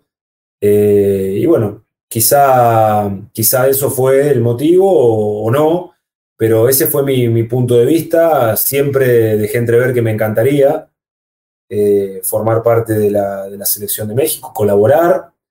Este, pero lógicamente me parece que es muy importante el tema de los procesos de trabajo, como bien hablábamos anteriormente, de tener continuidad, de tener un proceso estable, que tenga objetivos eh, a mediano y a largo plazo, y, pero sin lugar a dudas que me parece, me pareció en su momento una, propuesta interesante. Luego la selección eligió por otro entrenador, que me parece una muy buena decisión, porque es un entrenador que ya viene trabajando hace mucho, sobre todo con el ámbito formativo. Este, así que ahí en más, ya ahora es, la selección tiene, tiene entrenador, pero en su momento sí, fue lo que sucedió. Nicolás, ¿por qué crees que eh, dentro de la Liga Mexicana no hay entrenadores mexicanos y no hay ni fuera de México. Y México está lleno de entrenadores argentinos, puertorriqueños, españoles. ¿Qué crees que hace falta dentro del básquetbol mexicano para que puedan surgir este, mayor cantidad de entrenadores y bien capacitados? Bueno, yo creo que hay eh, es un cúmulo, yo te puedo hablar por lo que sucedió en Argentina. Nosotros en Argentina tenemos una escuela de entrenadores. Hace mucho tiempo que el entrenador en Argentina, para ser entrenador, tiene que, eh, tiene que pasar distintas etapas, tiene que estudiar, tiene que eh, rendir exámenes y, luego entras en un banco de trabajo, ¿no? Para, luego que te, te, te categorizás para cumplir un trabajo y bueno, ahí, recién ahí los equipos te pueden elegir pero justamente, bueno, vos estás diciendo la respuesta un poco, ¿no? Nos capacitamos para cumplir una tarea, eh, como hablábamos antes, eh, invertimos, viajamos, nos preparamos. Entonces yo te puedo hablar por lo que sucede en Argentina. Eh, yo trabajo como capacitador tanto presencial como online. Tengo muchos alumnos de, México, de Venezuela, de, este, bueno, de Brasil, de Argentina, de Chile, de Uruguay. En, nuestra plataforma online damos, damos cursos y tenemos mucha gente que se quiere capacitar. Entonces me parece que el entrenador mexicano quiere capacitarse, quiere capacitarse, quiere mejorar. Este, habrá que ver qué, ordenamiento a la capacitación hay, qué organización para capacitarse hay, para luego ocupar los trabajos en la liga. Este, pero la realidad que vos marcás es, cierta, hay, hay pocos, eh, pero no conozco con precisión los motivos. Por eso yo te cuento los motivos que a nosotros en Argentina nos han permitido trabajar en la competencia o salir a otros países. Pero lo que siento es que, es muy valioso, que fue muy valioso en Argentina tener una asociación de entrenadores, una escuela de entrenadores, eh, cierta organización para que los entrenadores puedan desarrollarse, creo que eso nos permitió ir sorteando los distintos niveles para luego cumplir la tarea profesional. Eh, para todas las personas que estén checando el podcast, todos los seguidores, y si lo llegan a ver después, este, algún coach, eh, personas que estén interesadas en esto, Nico tiene, yo comentaba con él hace rato que es bastante digital, está bien metido en la tecnología y precisamente de estos cursos que él otorga en línea, más adelante por acá les voy a dejar abajo en el, donde viene la cajita de los comentarios el enlace a su sitio web donde él eh, tiene un curso de entrenamiento físico y técnico de básquetbol con opción a pasantía. ¿Quieres este, invitarlos, Nico, o quieres platicarles un poco de en qué consiste? Bueno, muchas gracias por, por, la oportunidad y bueno, de hace ya tres años estamos con un grupo de trabajo de entrenadores, eh, en su gran mayoría argentinos, que formamos, un, formamos capacitaciones, nos gusta enseñar y cuando no estamos en temporada trabajamos en la docencia, ahora en forma online, en forma presencial también por momentos, con campus y clínicas, pero ahora con esta posibilidades online, hace tres años que estamos con la plataforma GCE, que es una plataforma de, que llega mucho a México. Eh, y, bueno, ahora tenemos en este momento un curso de asistente técnico, eh, que profundiza las cualidades para los asistentes técnicos, para mejorar como en esta función, otro de inglés técnico para el entendimiento de la terminología apropiada y otro de eh, entrenamiento físico-técnico eh, que fusionamos ahí con los preparadores físicos y con los entrenadores, desarrollo para, para jugadores a nivel individual.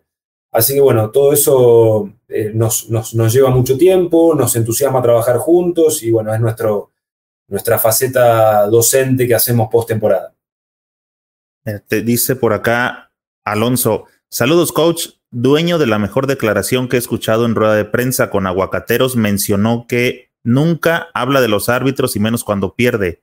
¿Cuál es tu consejo para los coaches que cuando el resultado es negativo es culpa del arbitraje? Bueno, muchas gracias a Viña Alonso por tu recuerdo. La verdad, siempre lo digo desde hace muchos años que sobre todo cuando perdemos. Yo no hablo nunca del arbitraje porque considero que, hablar de los árbitros cuando un equipo pierde es deshonesto, es hasta cobarde, te diría, porque el árbitro no tiene la posibilidad de ir a una conferencia de prensa y hablar de mi tarea como entrenador y de criticarme. Entonces, yo creo que de mi parte no puede salir una crítica a un compañero de trabajo en el, partido si bien puedo no estar de acuerdo con una decisión, como, él, como el árbitro se equivoca o los árbitros se equivocan, nosotros los entrenadores también nos equivocamos, pero nunca he visto a un árbitro hablar de un entrenador. Entonces yo eh, opté en mi carrera por no, por no hacerlo, no van a escuchar de mí hablar de un árbitro. Dice Jorge Sánchez, un saludo para ese gran entrenador desde Mexicali. Te reconocen de Mexicali, de los soles. Bueno, muchas gracias a, a la gente de Mexicali, a la gente de Soles y felicidades por, por el campeonato obtenido, un equipazo el año pasado. Nico, ¿hay una diferencia entre ser formador y ser entrenador? Sí, enorme. Eh, en realidad hay diferencia entre ser formador y ser un director técnico, digamos, ¿no? Hay una gran diferencia porque el director técnico puede perseguir los resultados independientemente de si busca formar o no formar. Eh, y la parte docente, si bien está inmersa o está intrínseca dentro de la, de la profesión, uno puede ser director técnico sin tener eh, tanto en vista el aspecto formativo. Ahora, el formador puede ser formador de jugadores o puede ser formador de equipos, pero el formador tiene la, parte docente muy arraigada a su trabajo diario y la parte de inculcar valores y la parte de desarrollar este, aspectos que generen un, crecimiento integral eh, del jugador o de la jugadora, eh, que eso lo diferencia de cualquier director técnico que busca un resultado por encima de, del desarrollo. O sea, uno puede, eh, el, crecimiento del resultado y del, o la obtención del resultado y el crecimiento del rendimiento no es lo mismo. Son dos cosas distintas. uno puede conseguir resultados sin formar. Es, así. Y uno para formar, para formar, debe evolucionar a los jugadores, debe mejorar los rendimientos, debe eh, educar y debe ser un docente. Entonces, eh, hay muchas diferencias, hay muchas diferencias. Es un, es un camino totalmente distinto. ¿Cómo percibe, cómo percibe Nicolás el hecho de que México vaya a tener a capitanes y a un equipo de la G League? ¿Cómo se ve desde fuera? ¿Qué, qué, qué se dice? Fantástico, yo lo veo fantástico, me encanta, me, me, entusiasma. Quiero ver ese equipo de capitanes y de Ramón jugando la G League, los quiero ver y me encantaría ver muchos mexicanos jugando bien. Este, hay, hay mexicanos que, que seguramente van a estar en ese equipo lo acerca a la NBA, la NBA se hace cada vez más global, lo hizo con Toronto en su momento, con un equipo, con un país limítrofe, ahora lo hace con, con México, Ciudad de México tiene todo para ser una, una metrópoli de, de, básquetbol, ya lo hizo, ahora estuve en los partidos que, que, fueron los equipos de NBA y lo pude ver en carne propia. Me parece que México y Ciudad de México tiene todo como para ofrecer al, a, la, la, gente de la, de la ciudad eh, una alternativa de básquetbol y eso puede despertar eh, una llama más en sí. el básquetbol eh, de, de, de, la nación, ¿no? O sea que ojalá que no sea solamente un espectáculo, ojalá que sea para México también un, una, una, plataforma como para que me brinde una posibilidad de desarrollo integral. Para mí eso sería más valioso que solamente tener un equipo en la G-League, sino que el jugador, los jugadores mexicanos quieran estar en ese lugar, que haya un, un, crecimiento más global y más integral de todas las aristas que hacen al básquetbol, no solamente del equipo de la G-League. Yo creo que, que si se lo toma bien y si se lo, realmente se lo capitaliza como esta oportunidad que se le presenta a Capitanes y a México, puede ser muy, muy valiosa. Eh, pegarse a la NBA es algo sumamente significativo. De hecho, yo platic platicaba acá con Ramón y lo he comentado en varias ocasiones que para mí creo que México no solamente si hacen un buen marketing y con jugadores y todo lo que esto implica, que México no solamente puede ser el país que represente a México, sino a Latinoamérica. Lo es. Hoy el equipo de G-League de Capitanes va a ser el, equipo que represente a Latinoamérica, no tengas dudas. O sea, el jugador latinoamericano va a ver en el equipo de G-League de México eh, una, una, posibilidad para latinos.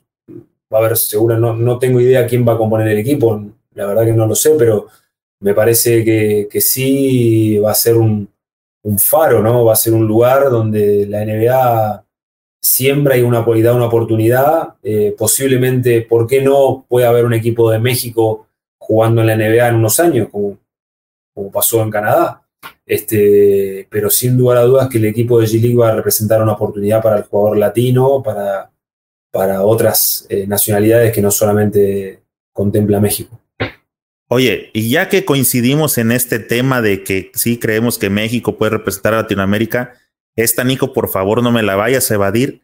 Sin, ¿Cuál sería el 5 de capitanes para el entrenador Nicolás? Latino. ¿Tu 5 latino cuál sería? ¿Quién crees que no, sí me, debería estar ahí? en un problema, Ramón. No te va a ir pero esta, latinos, y mirá, tendría que. No tengo idea, la verdad. Porque sí tienes idea, amigo. Dinos, por favor. No, no tengo idea quién puede ser. O sea, los, los eh, me parece que de ese equipo de capitanes de la temporada pasada habrá algunos. Sí. Eh, no sé qué, en qué estarán pensando. Capaz que es un equipo más joven, capaz que es un equipo de figuras, capaz que es un equipo de, de jugadores más adultos. Entonces creo que, que, depende un poco del proyecto que quiera Capitanes, si quiere formar, si quiere pensar a futuro. No sé. Nico, lo de Capitanes ya se lo pregunté a Ramón, ya nos dijo. Estoy preguntando lo de Nico. Para Nico, ¿qué sería? ¿Cómo formaría un equipo Nico? ¿Joven, adulto, una mezcla? ¿Tú qué harías como coach? ¿Cuál es tu visión?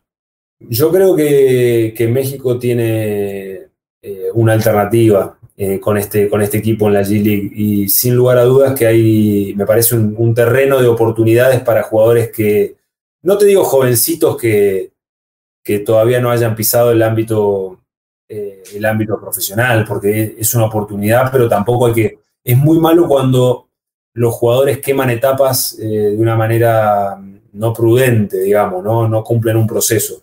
Pero sí buscaría ser el equipo más competitivo posible, el más competitivo posible que represente al básquetbol de México de buena medida, no que, no que armemos un, equipo de jóvenes o que se arme, que Ramón arme un equipo de, de jóvenes y, y, que no pueda competir, o sea que Yo me imagino un equipo de, latinos o con muchos latinos, con otros que no, no latinos, pero un equipo muy competitivo con un matiz latino, con un matiz de jugador latino y que, y que realmente la gente se ve identificada con algunos talentos mexicanos, que los hay, que buscan esa oportunidad, que, se mueren por estar en un equipo eh, de, desarrollo de la NBA y que esos pueden ser el, el, el, faro de desarrollo para otros, porque ese va a ser realmente lo que los jugadores jóvenes mexicanos van a ver.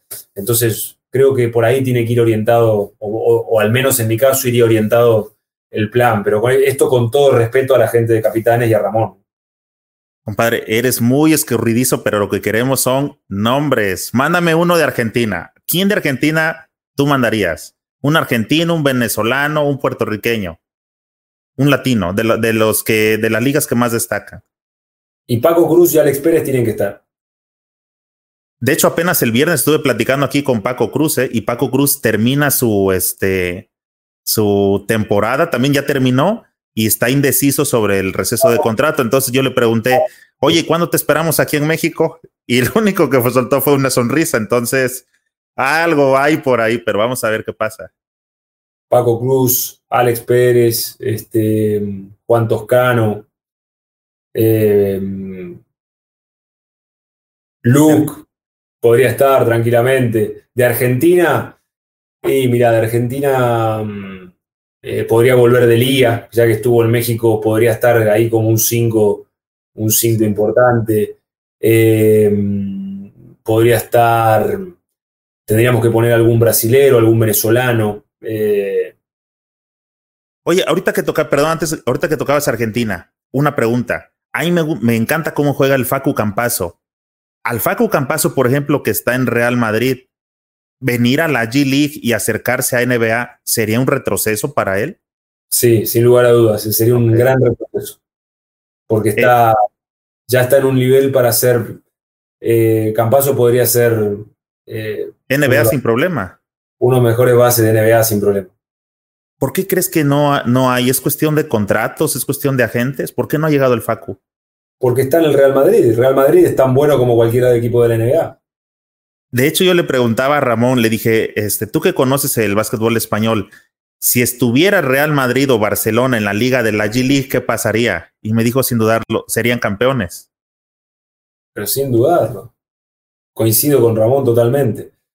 No, Real Madrid es una franquicia que está a la altura de las mejores franquicias de la NBA, así que Campaso está en uno de los mejores, en el mejor club del mundo, digamos, o uno de los mejores clubes del mundo digo, comentaba con Paco Cruz y me decía que él tuvo encuentros contra el Real Madrid, contra Young, porque le pregunté, ¿jugaste contra Young? Y me dijo, no, pues sí, cuando jugamos contra el Real Madrid.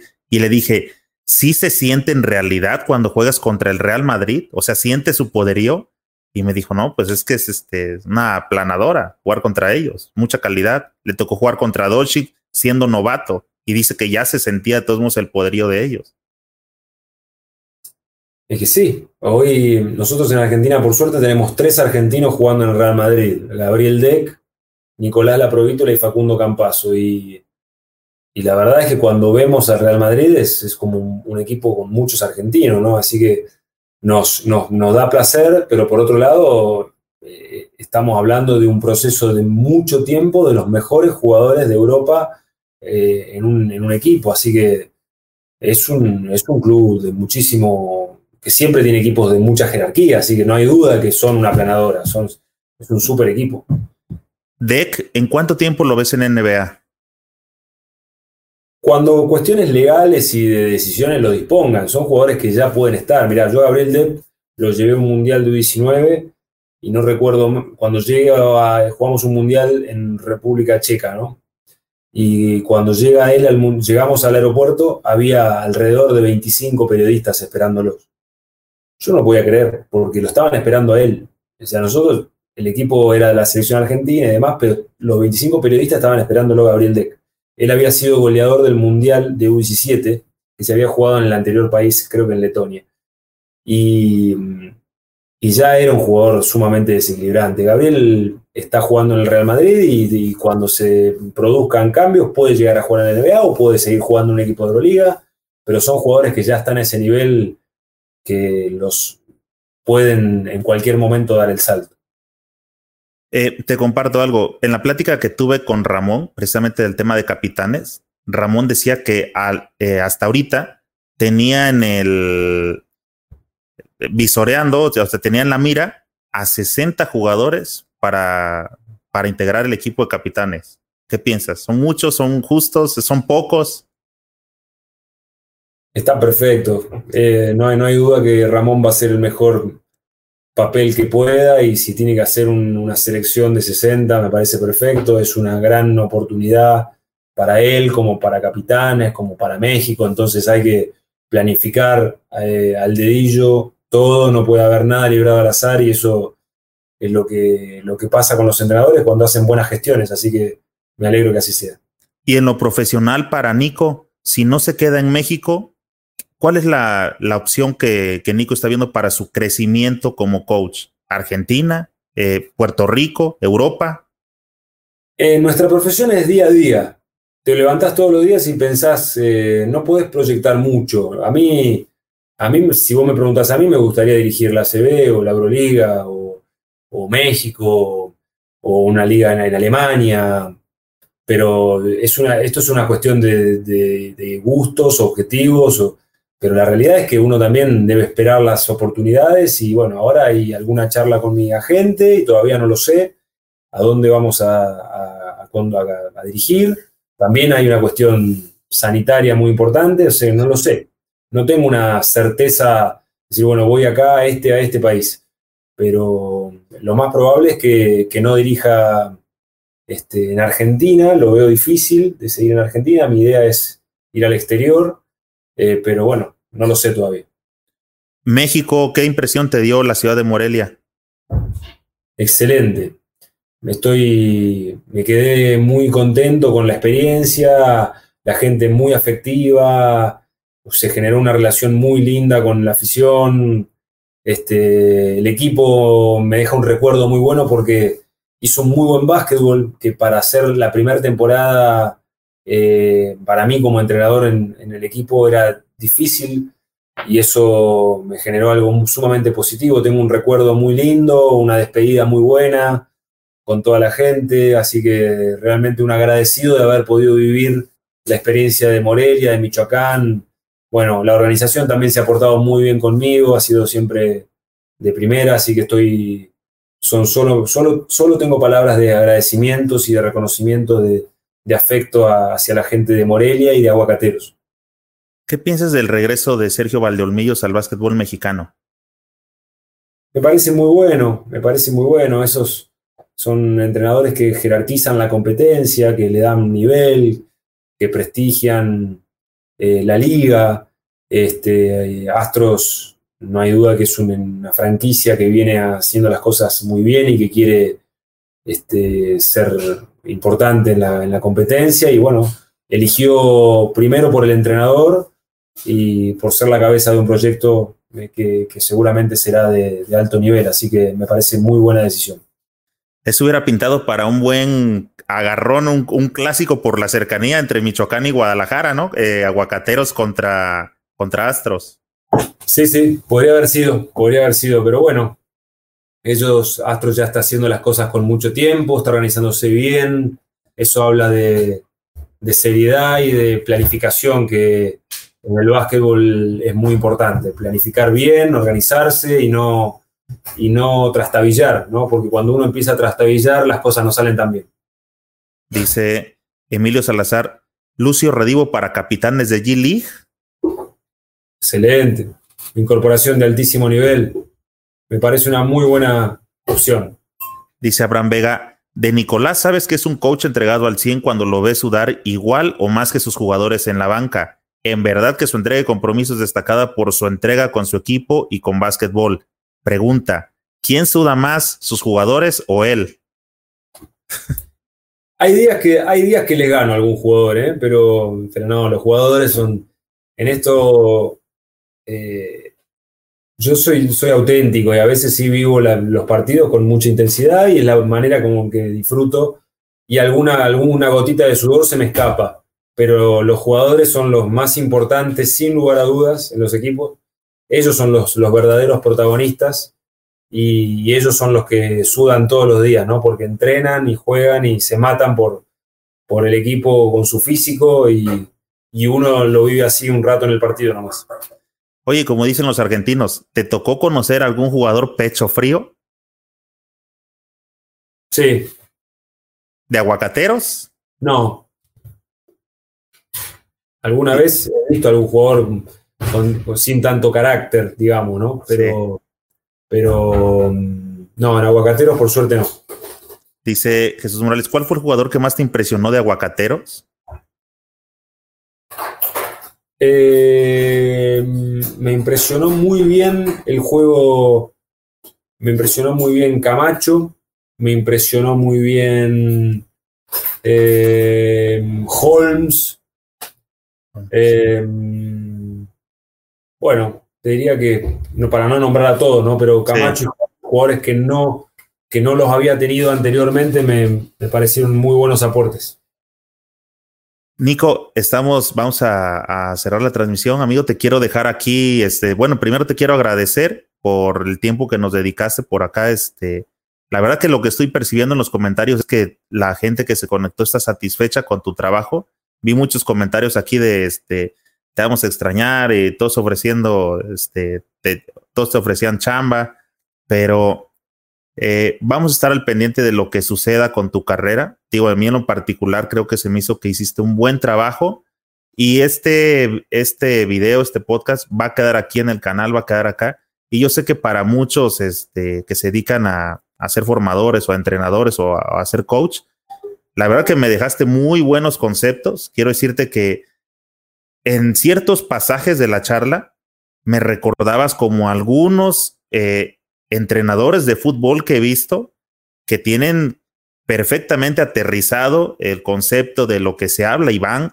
más allá de, de, de básquetbol. Estoy hablando, me ha tocado, sigo el fútbol y me ha tocado escuchar charlas, por ejemplo, de Jorge Valdano y habla Valdano y estás hablando de otra historia. O sea, no te habla solamente del fútbol canchas, habla de todo lo que rodea, qué hay que hacer con el jugador.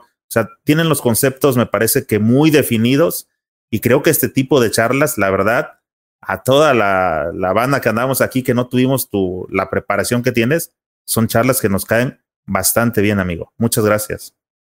Bueno, no, el agradecido soy yo, me, a vos, Eric, por, por el espacio, por, por invitarme a tu programa y por esta charla. Y bueno, a nosotros los entrenadores eh, nos, nos, apasiona hablar de básquetbol, pero también a todo lo que rodea el básquetbol en la parte, sobre todo en la parte positiva que la rodea, ¿no? Porque también hay cuestiones negativas que rodean al deporte profesional, pero siempre cuando hay docencia, cuando hay eh, motivación y cuando uno puede inspirar a otros, ya sean jugadores, aficionados o entrenadores o quien sea, eh, vale la pena. Eh, si puedes inspirar y puedes generar algún disparador y hacer pensar, eh, esto realmente vale la pena. Y ese es mi sentido o mi visión en este, en este camino. Siempre intento al menos dejar algún, algún pensamiento o alguna reflexión que nos ayude a, a ser un poquito mejores. Oye, hablando de reflexión, precisamente, fíjate, dice Leobardo Lozano, gran coach, un ejemplo para los aspirantes a coach. Y ya que hablas de reflexión, ¿Cuál, ¿Cuál sería la reflexión que les dejas a estos aspirantes a coach, este, Nico? ¿Por dónde deberían de empezar o, cuál crees que sería un buen inicio para alguien que aspira a ser coach? Bueno, yo cuando me, hacen esta pregunta siempre digo que hay que estudiar mucho. Eh, y no solamente de básquetbol, ¿no? El, el básquetbol, Leon Agnudel, quien fue el creador, Leon Agnudel fue un entrenador argentino creador de la Liga Nacional Argentina. Nuestra Liga Argentina la creó un entrenador y un grupo de entrenadores. Y de hecho, el 22 de abril se festeja el Día del Entrenador de Básquetbol en, conmemoración a la muerte de León Nagnudel. Y él decía que de básquet hay que saber un poquito y hay que saber mucho de otras cosas. Entonces, a los entrenadores o a los que quieren ser entrenadores, primero les digo que hay que disfrutar mucho de enseñar, que hay que disfrutar mucho de aprender para poder enseñar y para ser eh, un, buen producto a la hora que uno transmite algo, ¿no? Eh, pero por sobre todas las cosas, eh, considero que es valiosísimo capacitarse, aumentar el bagaje de conocimiento. Nuestra tarea de coach es, muy amplia y, es muy importante incrementar los conocimientos que uno tiene. Así que creo que eso es lo más valioso. Después, lógicamente, el talento, el carisma, la personalidad son fundamentales, pero, eh, pero me parece que estudiar es, es clave. Nico, nuevamente muchas gracias. Te dejo la pantalla, amigo, el micrófono para que te despides aquí de, la gente. Uh, yo les voy a dejar por acá tu enlace para que puedan tener contacto contigo y puedan este, seguirte en los cursos digitales que tienes en Internet. Pero te dejo el micrófono, eh, Nico. Bueno, no, agradecerles a, a la gente que estuvo escuchando tu programa, Eric, a todos los que están del otro lado. Gracias por el, por el momento, por los mensajes. Eh, yo estoy en, en, Twitter y en Instagram como n.casalánguida, me van a encontrar para generar cualquier tipo de relación y para que vean eh, si quieren algún, algún comentario o alguna charla o algo, tener alguna relación eh, valioso. Y bueno, agradecer a toda la gente de México.